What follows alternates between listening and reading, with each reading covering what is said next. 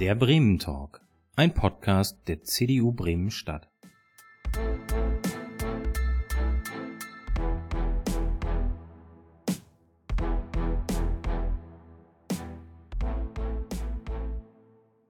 Guten Abend.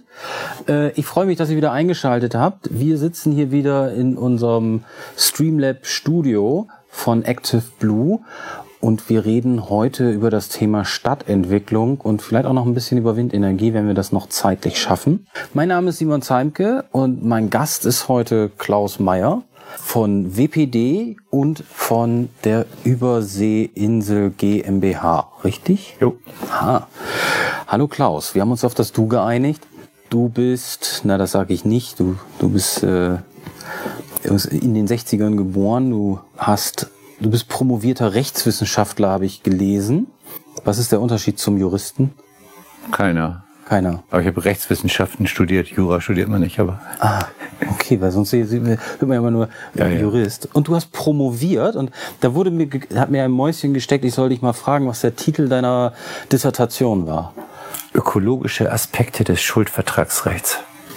Okay, kannst Wie du gehen wir mit Problematik, Problematiken um der Umwelt im Vertragsrecht? Also also- PCB-Belastung in einer Mietwohnung, Ja. aber auch eben da, wo man eben Rechtswidrigkeitstatbestände hat zwischen Privaten. Mhm. Weil eigentlich regelt der Vertrag ja immer das bilaterale Verhältnis zwischen zwei Privaten. Das ändert sich aber dann, wenn die Umwelt mit ins Spiel kommt. Also der Ökonom würde sagen, internalis internalisieren von externen Kosten. Genau darum geht's. Ah, wir verstehen uns schon. Das ist gut. Verstehe ich. Darf man das sagen, du bist äh, früher ein... Nee, nee das frage ich nicht. Du, du warst früher, habe ich gelesen, in der Anti-AKW-Bewegung aktiv. Du standest vorderster Front in Brokdorf und Gorleben. Ist das richtig? Ja, ist falsch, weil das war ja nicht früher, das ist ja immer noch. Ne? Also sozusagen die Anti-AKW-Bewegung habe ich nicht wirklich verlassen an der Stelle. Das hat sich jetzt ein bisschen erübrigt zum Glück. Ähm, Und äh, Kohle muss ich mich jetzt vielleicht auch nicht mehr so intensiv mit auseinandersetzen.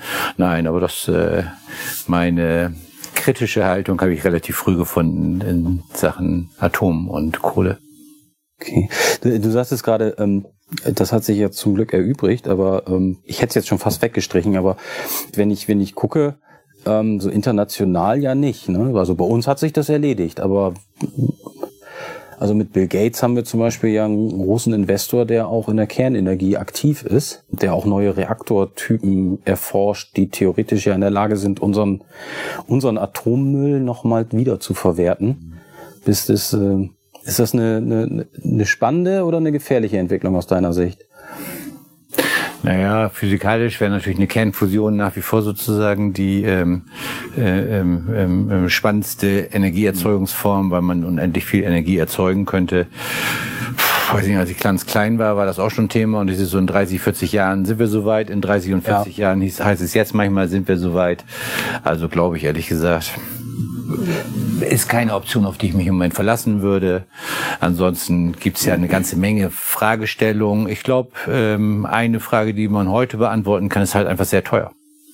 Es war bei uns sehr teuer, alles was auf der Atomnutzung.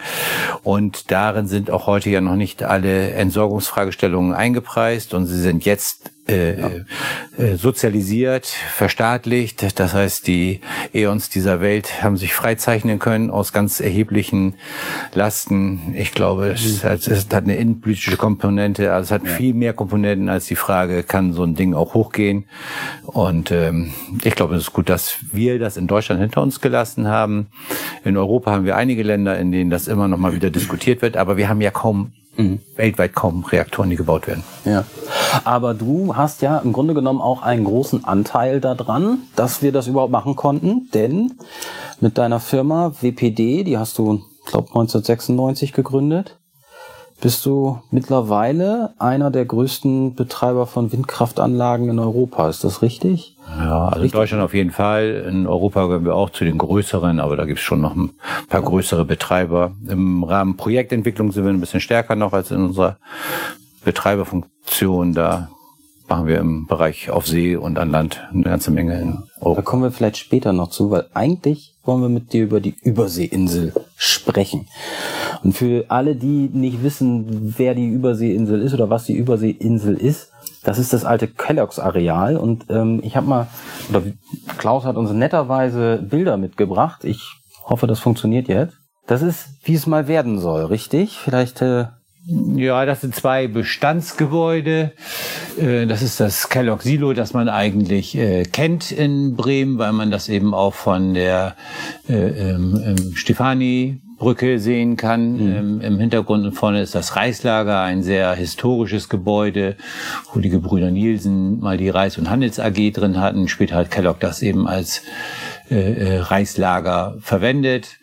Ähm, diese beiden Gebäude ähm, bauen wir gerade. Das Reislager im Wesentlichen wird das neu aufgebaut, ähm, äh, zum Teil mit den historischen Materialien. Und äh, im Silo fangen wir im März an. Das, was man in den im eigentlichen Silo-Türmen sieht. Man sieht ja hier vier, es sind auf der anderen Seite nochmal vier. In den acht Türmen ist dann ein Hotel mit 120 Zimmern drin. Mhm. Noch einen zweiten Blick. Wir gucken uns das mal an. So, genau, da.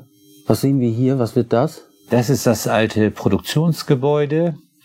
Also da, wo also die, die Fabrikhalle die Fabrikhalle, ne? also ja. die Fabrik, die Kellogg-Fabrik, äh, wo die Cornflakes hergestellt wurden und was da noch alles so an äh, spannenden äh, Frühstücksprodukten kam. Und dort werden äh, gut 100 Wohnungen entstehen. Ganz spannende Wohnungen, weil die eine Höhe von 4,70 Meter haben. Und dann uh, kann man ordentliche Heizkosten. Mit der, ja, man muss aus der Höhe was machen und, und ja. ist Brauerei drin, Pizzeria, Bäcker, also das heißt Lebensmittelproduktion bleibt da, aber eben keine Cornflakes, sondern eher äh, andere Genussfragestellungen und da werden wir ein sehr schönes Bier brauen. Oh, mit äh, die, die ja jetzt schon bei euch brauen, richtig? Ihr habt ja eine Brauerei genau, da gerade drin. Braumanufaktur, Hopfenfänger. Genau. Die, ähm, genau. Ah, da bin ich ja schon mal gespannt. Und äh, jetzt sehen wir hier nochmal das ganze Areal. Ähm, für die, die sich ein bisschen in Bremen auskennen, das ist am Europahafen, an der Muckenburg. Ähm, kannst du vielleicht einmal, einmal durchgehen, was wir sehen? Von unten rechts, da ja, Stefani. rechts Neustefani. Ja, das, äh, das ist das alte Muggenburg-Quartier. Wir fanden das ein bisschen zu Harry Potter-mäßig und würden und das Quartiersbezeichnungen machen wir selber sozusagen, würden das gerne als Neustefani einnehmen. Da war eben auch das Stefani-Tor, also der Eingang zur Stadt und ganz viele äh, äh, Windmühlen im Übrigen, Ölmühlen und andere Mühlen, also sehr schön für mich vom Thema her. Rechts daneben, was in weiß ist, da ist unser Bürogebäude der WPD, also da machen wir den Wind. Da haben wir jetzt die Bebauung weitestgehend gesichert. Da geht's im nächsten Jahr richtig los mit Bauen. Dann werden wir etwa zwölf Gebäude gleichzeitig bauen. Wow. Dann kommt das Rote Zentrum, da haben wir gerade das Silo gesehen und äh, das Reislager im Hintergrund ein Neubau. Dieser Dreiklang an der Stelle, das ist das eigentliche Zentrum, da soll sich alles abspielen.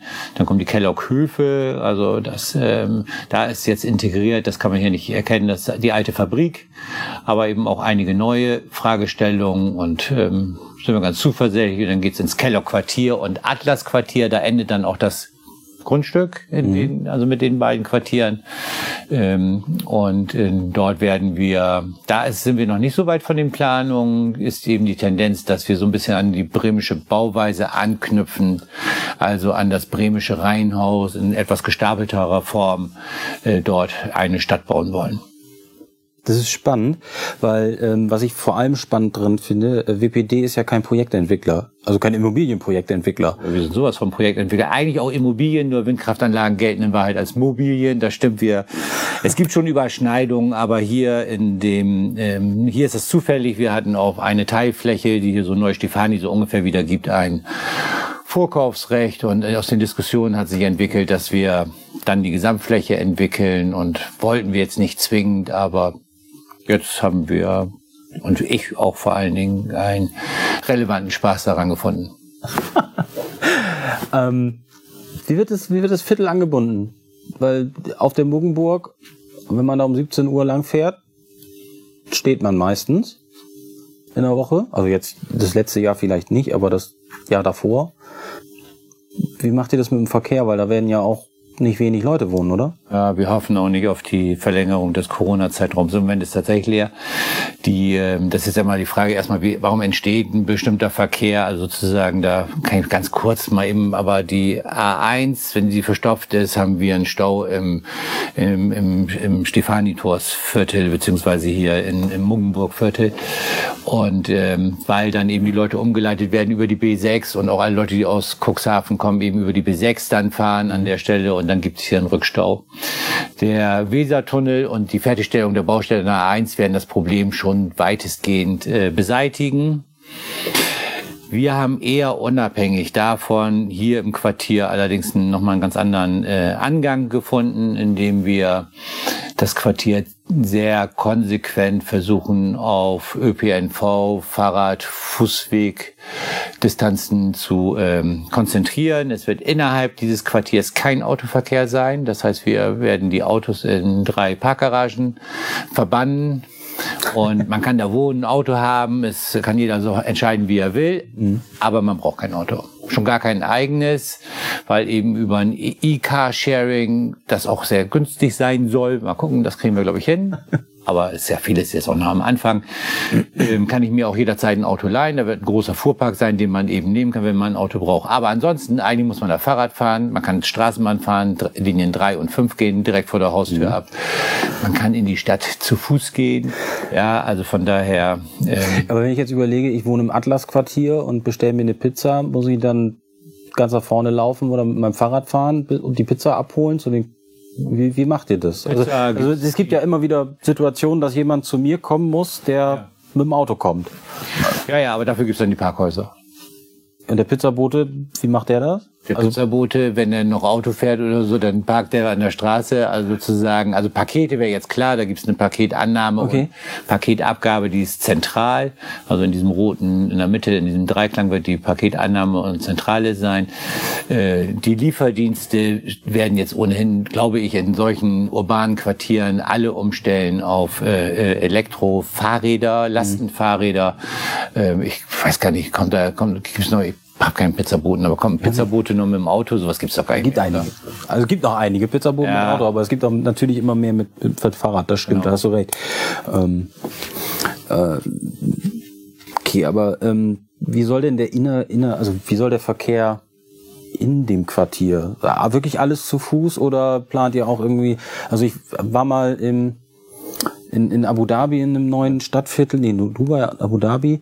Also das ist auch komplett ohne Autos geplant, aber die hatten wenigstens noch unterirdisch eine, eine eigene, ein eigenes Transportation-System mit äh, autonomen äh, so kleinen kleinen Fahrzeugen.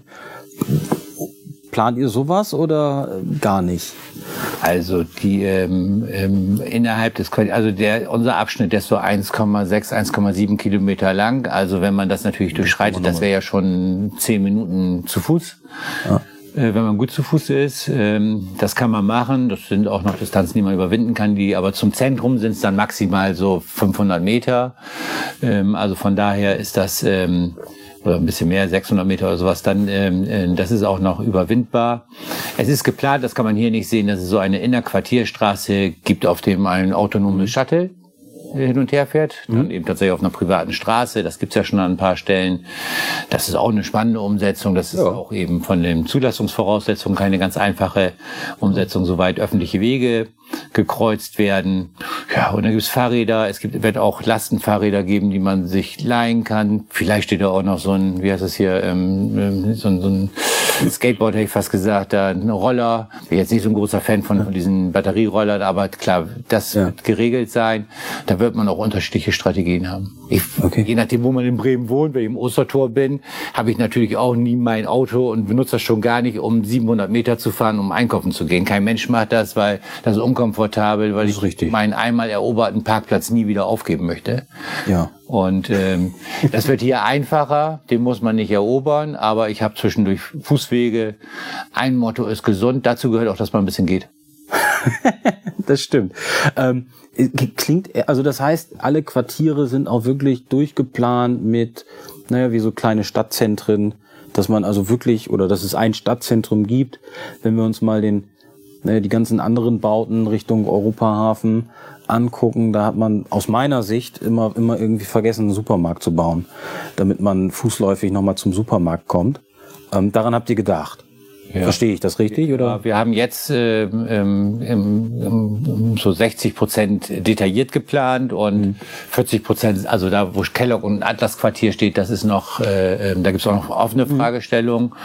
Nee, nee, wir fangen ja an mit äh, einem Supermarkt, wir haben Restaurationen da, die sind teilweise jetzt auch schon auf dem Standort, wie die Pizzeria, Brauhaus und so, die sind jetzt als Vorgänger, kleine Vorgängermodelle schon da. Es ist ein Gesundheitszentrum geplant. Ähm, ähm, äh, die Schule ist schon im Betrieb seit äh, September letzten August, September letzten Jahres. Äh, Grundschule zweizügig, Oberschule wird ergänzt ähm, auf dem Quartier. Das heißt also, die, die ersten, die einziehen in 2024, 2023 vielleicht, ähm, die werden eine Infrastruktur finden, die dort schon funktioniert, vom Kindergarten über Schule und Einkaufen und auch die Pakete werden ankommen, ohne dass das ein Problem ist. Das klingt ziemlich durchdacht. Das kennt man bei Stadtentwicklung in Bremen nicht so, meistens. Ähm, ist mein Eindruck. Das bringt mich zu der Frage, du hast gerade gesagt, ihr plant so mit dem neuen Bremer Haus, äh, also wahrscheinlich drei, drei Stockwerke, vier Stockwerke hoch, maximal. Ähm, wolltet ihr nicht höher? Also ihr habt da ja so einige Solitäre, die höher sind, glaube ich. Aber es wäre ja auch ein Platz gewesen, wo man mal hätte sagen können, okay, wir machen, naja, ist jetzt ein bisschen äh, Klein Manhattan draus. Also wir bauen richtig hoch. Wir versuchen mal richtig hoch zu bauen. Wäre das keine Option gewesen? Das ist schon richtig Stadt.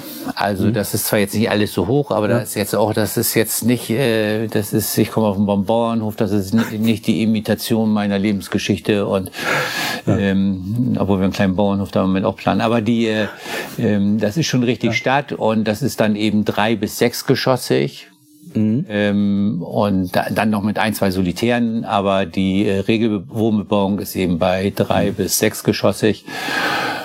Ähm, ja, zu viel Höhe ist fürs Leben nicht optimal. Ja, also hat mich ein CDU-Mensch mal gefragt, warum baust du nicht nur Hochhäuser? Weil sich da bestimmtes Leben nicht entwickelt. Also okay. die ganze, die ganze Entwicklung ist eigentlich davon getragen von der ähm, Frage, wie ist eigentlich gutes, gutes Leben, gutes Wohnen, was braucht man dafür. Mhm. Ja, und äh, das sind ganz viele Komponenten. Die Immobilien, Heinis sagen natürlich Lage, Lage, Lage und meinen ja. damit sehr stark die geografische Lage, die ist für Bremen sensationell. Die äh, mit der mit der Weserbezug und Europahafen, mit der Stadtnähe, der öffentlichen Infrastruktur, also Straßenbahnen und andere Dinge. Und ich glaube, es gehört noch mehr dazu, nämlich wie wohnt man eigentlich, was ist eigentlich sexy an so einem Quartier und dazu gehört natürlich, dass ich abends auch mal was essen gehen kann, ohne dass ich mich ins Auto setzen muss. Dazu gehört auch, dass ich Freunde treffen kann auf Plätzen und dass es ein bisschen cooler ist und nicht alles so neu und äh, so, so ein klassisches Neubaugebiet oder so kann man machen. Aber ich fände das, find das fänd's besser. Das hat auch ein bisschen Patina. Ja. Ja, finde ich auch. Also ich wohne in so einem relativ klassischen Neubaugebiet. Vielen Dank äh, dafür, dass ich mich jetzt schlecht fühle. Nein, ähm, äh, nein, ich finde das natürlich auch besser. Man braucht irgendwie in der Nähe, wenn man in der Stadt wohnt, äh, was, wo man essen gehen kann, wo man was einkaufen kann, wo man auch mal einen Kaffee trinken kann. Und wenn das so absolut fehlt, das, dann entwickelt sich halt auch kein Leben. Das stimmt. Wir haben die Möglichkeit, dass ihr uns Fragen stellt auf Facebook und YouTube. Und ähm, ich habe nämlich schon gesehen, es gibt die ersten Fragen. Und zwar Jens Eckhoff fragt, äh, wie das energetische Konzept aussieht. Und dafür haben wir noch ein Bild, das wir einspielen. Und vielleicht kannst du uns zu eurem Energiekonzept was erzählen. Denn das ist ja eigentlich, wenn ich es verstanden habe, relativ innovativ. Aber Jens kennt das ja. Ah, gut, wenn es, es war die Vorlage, dass du es nochmal erklären kannst. die, äh, ja, ähm, äh, auch da, also da, also alles, was wir machen, machen wir ja aus dem Gesichtspunkt, wie wollen wir eigentlich eine kleine Stadt entwickeln und äh, sind da auch ganz hoffnungsfroh, dass uns das so gelingt, dass es ja. naja kein kommerzielles Desaster wird. An der Stelle bei Energie haben wir, sind wir natürlich Ideologen und ähm, ähm, und unsere Ideologie heißt, wie bringe ich den Wind unter und unser zweitliebstes Kind heißt Sonne, wie bringe ich die Sonne unter und wir werden im Quartier Mobilität und heizen und kühlen im Wesentlichen aus heimischer Wind- und Sonnenenergie. Die Sonnenenergie, also die Photovoltaikmodule sieht man da so schemenhaft montiert. Wir haben da so zweieinhalb Megawatt installierte Leistungen dann auf den Dächern. Das sind so zwei Millionen Kilowattstunden, die wir da produzieren und die verbrauchen wir im Quartier zur Herstellung von Wärme, Kälte und Batterieautos, die entsprechend Batterien beladen bekommen. Und die Windkraftanlagen stehen im Industriegebiet. Da haben wir ein paar, auch in Bremen, in Seehausen, aber vor allen Dingen dann eben auch auf, ähm, im Stahlwerkebereich. Und äh, das eine ist das einzuleiten, das andere ist, äh, Sonne und Wind haben so einen kleinen Nachteil. Die äh, ähm, ähm, sind auf ein bestimmtes Angebot, dargebotsabhängig sagt man, ne? also auf das Angebot von Sonne ja. und äh, Wind. Äh, heute ist ein guter Tag, heute ist ordentlich Wind gewesen, das freut mich auch, da komme ich auch gerne her.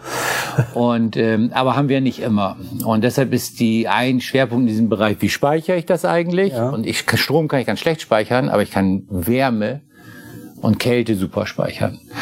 Wir entnehmen eigentlich der Weser die Wärme.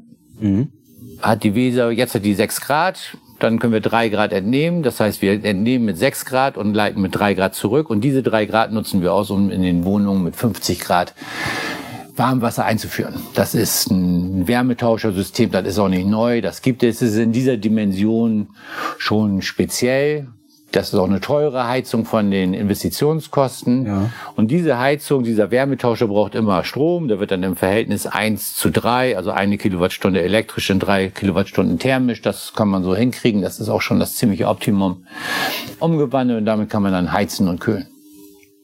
Das heißt, ihr seid im Grunde genommen ein CO2-neutrales Viertel. Nee, sind wir nicht, weil wir auch nicht 100 Prozent des Stromes der Wärmepumpe da abdecken können, äh, äh, sondern wir sind da so bei 75, 80 Prozent. Also man, wenn man das weiter optimieren wollte, das würde dann tatsächlich die Kosten exponentiell treiben.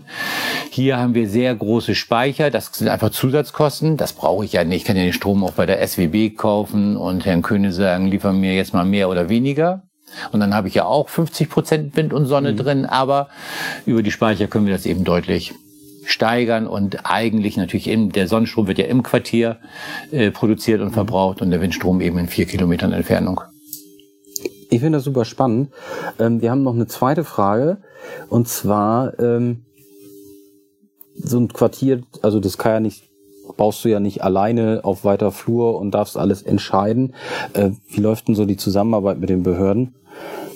Geht das gut oder sagst du, könnte besser sein? Ja, wir planen das ja schon auch. Ähm, und wir haben auch echt viele Ideen drin, die jetzt kommen von uns. Dann treffen sich viele Sachen. Ne? Also für uns hätte man jetzt keine PV-Dachpflicht machen müssen. Ja. Ich finde das gut, ne? Bin da ganz, äh, aber wir hätten sowieso alles mit. Äh, ja. Und was wir nicht mit mit schwarzen Modulen versehen, das begrünen wir, weil wir das auch richtig finden. Also an ja. der Stelle äh, muss äh, Frau Schäfer mich nicht konfirmieren, bin ich schon äh, dabei. Zumal sie es ja selber nicht macht, also von daher. Weiß ich nicht, aber die, ähm, aber ich finde es richtig, dass es gemacht wird. Also der, also wollte jetzt gar nicht in so ein Partei. und Bremen in der, also ich höre ja immer auch äh, viele negative Sachen und so. Wir hatten gestern so ein so ein Projektentwickler-Treffen da mit der Bausenatorin und dann hört man auch mal kritische Stimmen. Ich bin der Amateur in dem Bereich. Ich äh, haben so ein bisschen jetzt auf Borkum was gebaut. Wir planen gerade auf Römö, also auf einer dänischen Insel. Also Dänemark ist schon eine andere Nummer, das kann man sagen. Borkum, da bin ich schon ganz gerne in Bremen. Da will ich jetzt also wir haben hier schon eine äh, tolle engagierte Verwaltung. Das, glaube ich, kann man in Bremen sagen. Wir haben eine unterbesetzte Verwaltung, das kann man, glaube ich, auch sagen, also auch personell ja. unterbesetzt. Wir haben im Moment so ein Thema, das bewegt mich, da bin ich auch ganz unglücklich. Äh, das ist der, der Bereich Brandschutz, weil wir Ewigkeiten warten, bis wir dort Stellungnahmen haben. Das ist jetzt nicht direkt Frau Schäfer, sondern es ist die Frage, wie lange braucht die Feuerwehr? Unglaublich lange. Das ist auch nicht akzeptabel in den Zeiträumen. Und mhm. dann gibt es einen Brandschutzprüfer und die haben so einen Überbietungswettbewerb und das ist eine ganz wichtige Komponente im Bau. Aber wenn wir bei so einer kleinen Mini-Brauerei, Mikrobrauerei, die wir ja gebaut haben, zwölf Monate auf die Abstimmung der Brandschutzleute warten, dann ist das einfach äh, völlig inakzeptabel. Nee, das ist inakzeptabel. Also das ist Vor allem ist es ja auch Geld, was verloren geht. Also am Ende. Das kostet ja alles. Frustriert, ist äh, für jeden nervig. Die, ähm, aber gestern habe ich gehört, in Hamburg sei alles besser. Aber ich habe, ja. wir haben einen Verfahrensbeteiligten drin und der gesagt, ist so glücklich, wenn er in Bremen ist, weil Hamburg ist der. Nee, kommt auch nicht oft vor, dass Leute aus Hamburg das sagen. Das weiß ich nicht. Aber häufig sind äh, die ähm, sind, sind die Kritiken in, im Heimatdorf dann doch äh, etwas vehementer und dafür muss man manchmal vielleicht Vergleiche finden. Das stimmt. Das, äh, es hilft immer, wenn man mal auch in der Welt rumguckt. Wenn wir uns die Bilder angucken, also wir haben die ja gerade eben gesehen, finde ich, ist das ja eine recht moderne Architektur.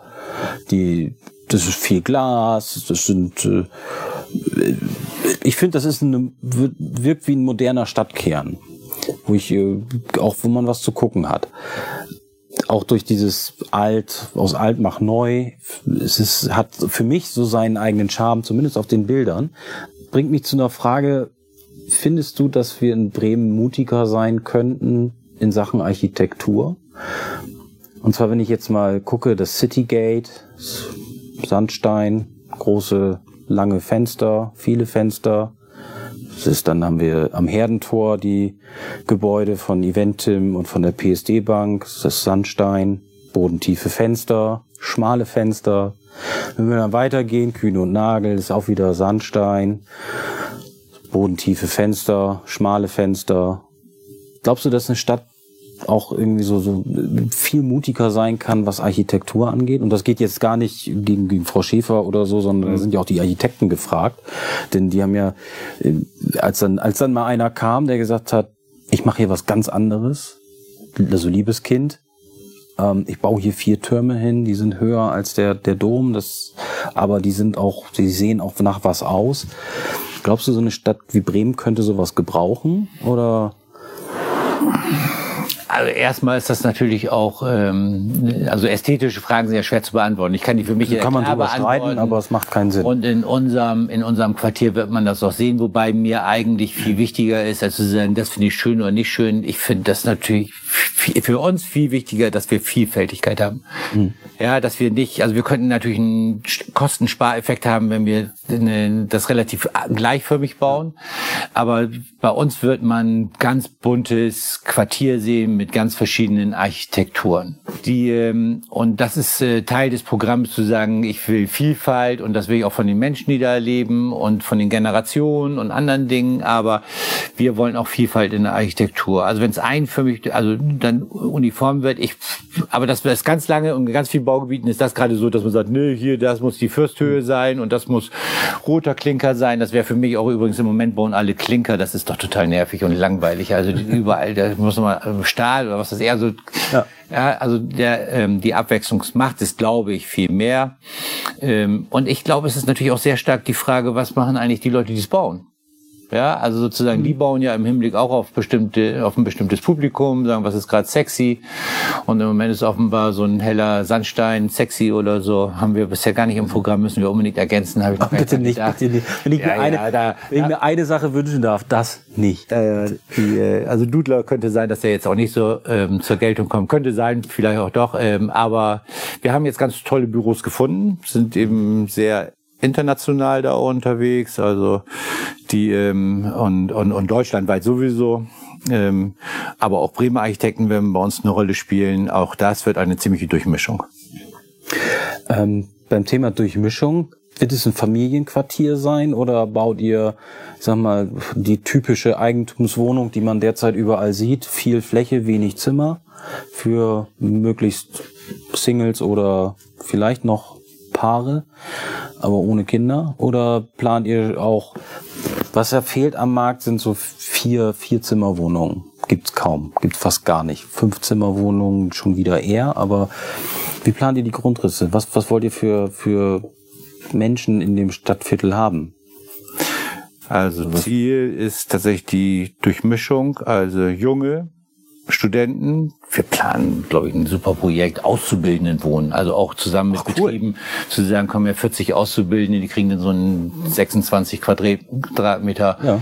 äh, äh, äh, hübsches Zimmer in einem ganz tollen Gebäude und wo man dann eben so ein paar äh, äh Infrastrukturen zusammen nutzt, wo man dann eben eine Küche mhm. zusammen hat und andere Sachen, aber wo Betriebe sagen können, hier, ich habe einen ähm, ähm, richtigen Mehrwert äh, als Auszubildender. Wir bilden im Bereich Service sehr viel aus. Wir würden das selber dann auch nutzen ähm, weil wir da eben auch aus Bayern und Baden-Württemberg ja. Leute holen, die wir hier ausbilden und dann zurückschicken, damit die in Windkraftanlagen schrauben können.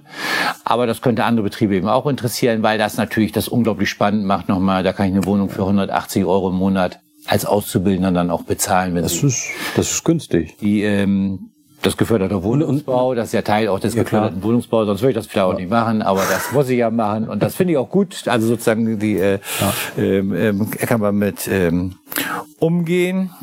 aber wir gucken, wir gucken auf Seniorenwohnen gucken wir genauso, aber klar, ein Schwerpunkt sollen Familien sein. Mhm. Das bilden wir, glaube ich, ganz gut ab, weil wir werden ganz wenig Eigentumswohnungen haben. Also die die Eigentumswohnungen, die da sein werden, das wird sich auch im Preisspiegel im Markt bewegen. Und eine 80 Quadratmeter Eigentumswohnung in Bremen, und Bremen ist nicht der höchstpreisigste Markt in Deutschland, aber es ist ein hochpreisiger ja. Markt. Also 5.000 bis 6.000 Euro ja. Quadratmeter ist echt schon hochpreisig, auch wenn die Hamburger und Münchner das äh, nicht so teuer finden, aber ähm, im Umland kann man eben viel günstiger, deshalb ziehen ja auch viele Leute raus. Die, ähm, das ist bei Mieten ist das anders, da ist die Spanne wesentlich geringer. Mhm.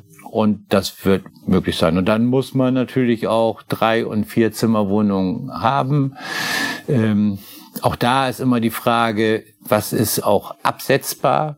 Wir haben ja nicht nur 120 Wohnungen und äh, Europakopf sind auch über 300 Wohnungen, die jetzt bald fertig sind. Und wir haben dann eine, eine etwas größere Anzahl noch. Und dann ähm, ähm, ähm, werden die Schnitte eben auch zusammen besprochen. Und dann hoffen wir, dass wir einigermaßen richtig liegen.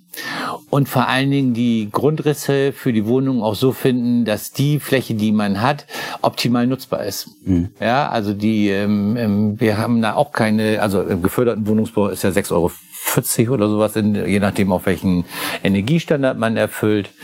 In anderen Bereichen ist das eben ähm, höher, das ist dann eben über 10 Euro in jedem Falle.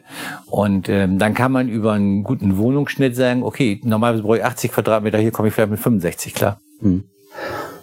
Was ich, was ich super spannend finde, ich, ich habe ja, ich habe das Ganze schon mal gehört, also du hast das schon mal erzählt in einer anderen Veranstaltung und das hat mich damals schon fasziniert, nämlich, dass, äh, dass du mit dem Gedanken rangehst, ich mache jetzt einfach erstmal. Also wir finden das sinnvoll, also machen wir das. Glaubst du, dass man das einfach auch mal, dass man Dinge mehr auch in Bremen ausprobieren könnte? Also wir reden irgendwie über schon seit zwei, drei Jahren über die autofreie Innenstadt. Du baust einfach ein autofreies Quartier. Müssen wir es einfach mal ausprobieren, damit die Leute auch verstehen, was es bedeutet, wenn es autofrei ist, damit sie mal so, ich sag mal, irgendwie drei Monate einfach mal austesten können, dass da kein Auto fährt und dass man sich mit dem Liegestuhl auf die Straße setzen kann und die Sonne genießen kann in der Mittagspause?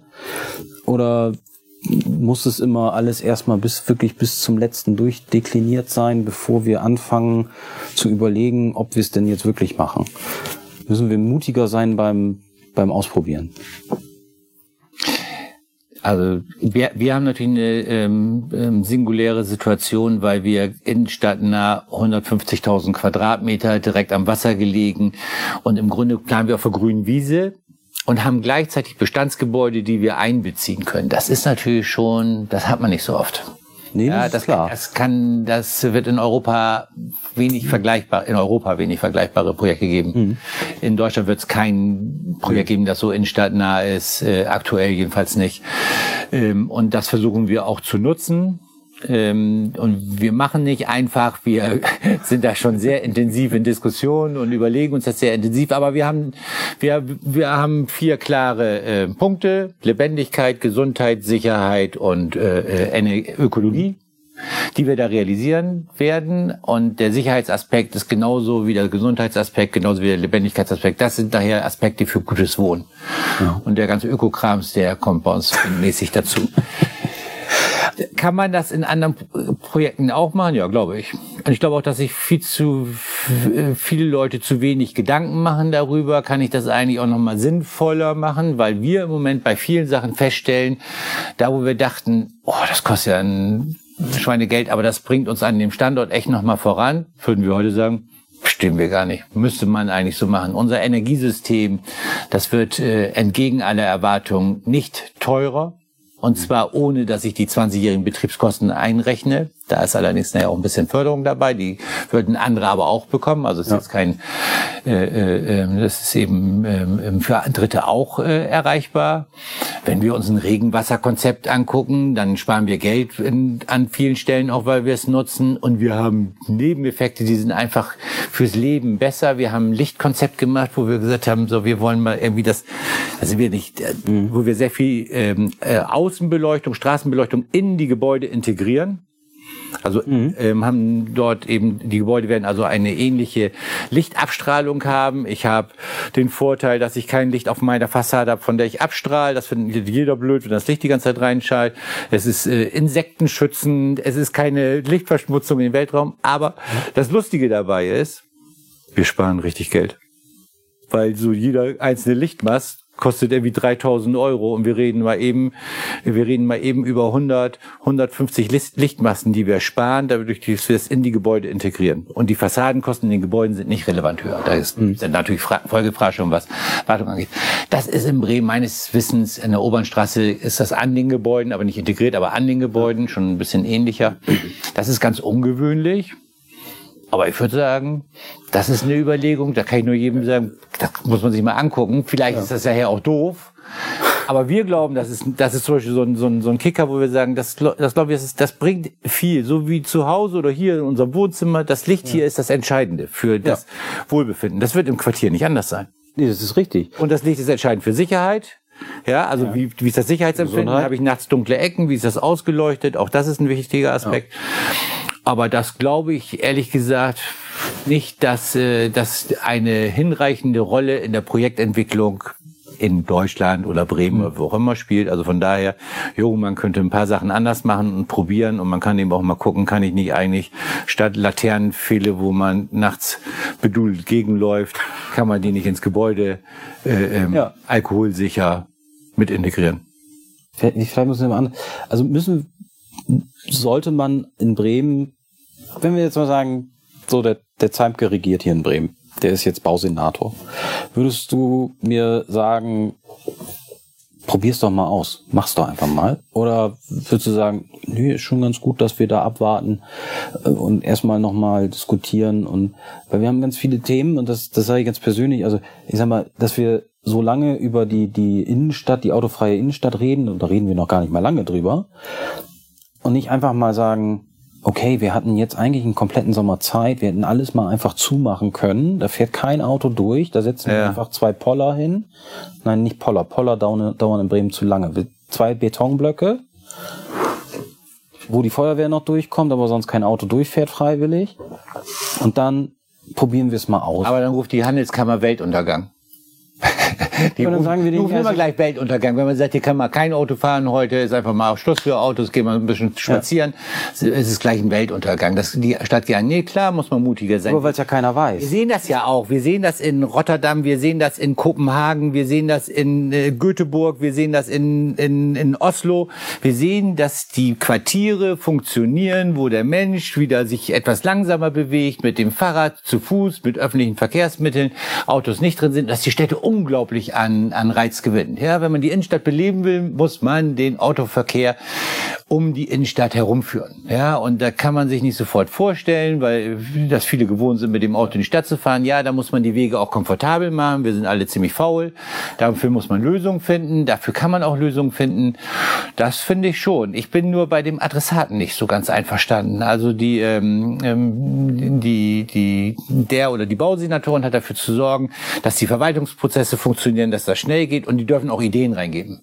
Ja. Aber es sind, noch sind das ja hier im Wesentlichen die Privaten, die es umsetzen.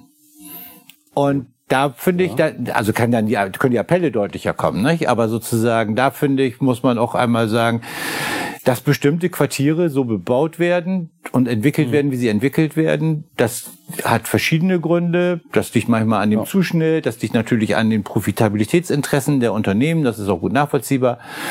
Aber da muss man dann natürlich äh, äh sagen, am Ende setzen sich Private da eben auch häufig durch und da würde man und wir wollen ja auch alle kein vorgeschriebenes Leben haben. Ich will auch kein, keine Projektentwicklung haben. Ich habe das hier auch, ich habe hier auch Sachen, ich habe hier aber auch mal komische äh, äh, Sachen, die ich mit Politik erlebe oder mit Verwaltung muss man ja sagen, ist ja nicht Politik, ist ja Verwaltung, aber ganz äh, äh freudige. Ähm, nur wir tatsächlich haben an der einen oder anderen Stelle sind wir ja eher den Standards voraus. Das heißt, da haben wir eben auch weniger Diskussionen. Mhm. Deshalb kann ich da auch einfacher mit umgehen. Das ist gut. Ich guck mal ganz kurz auf die Uhr. Wir hatten noch das Thema Windenergie auf dem Zettel. Wir sind aber jetzt schon eine Dreiviertelstunde hier. Ich würde dafür, das nehmen wir uns fürs nächste Mal auf den Zettel, wenn das okay ist. Wir haben ja auch trotzdem über Wind gesprochen. Da rede ich dann auch so viel und so, das ist besser. Lieber Klaus, vielen Dank, dass du da warst. Ich finde, es ist ein super spannendes Projekt. Sowieso Stadtentwicklung, moderne Architektur. Also wenn ich in anderen Städten bin im Ausland, finde ich das immer super spannend. Ich finde es genial, dass, dass so ein Quartier bei uns in Bremen entsteht. Und äh, dass du das einfach mal, na nicht einfach mal, das haben wir jetzt gelernt, sondern dass du es machst. Und äh, auch durchdacht machst.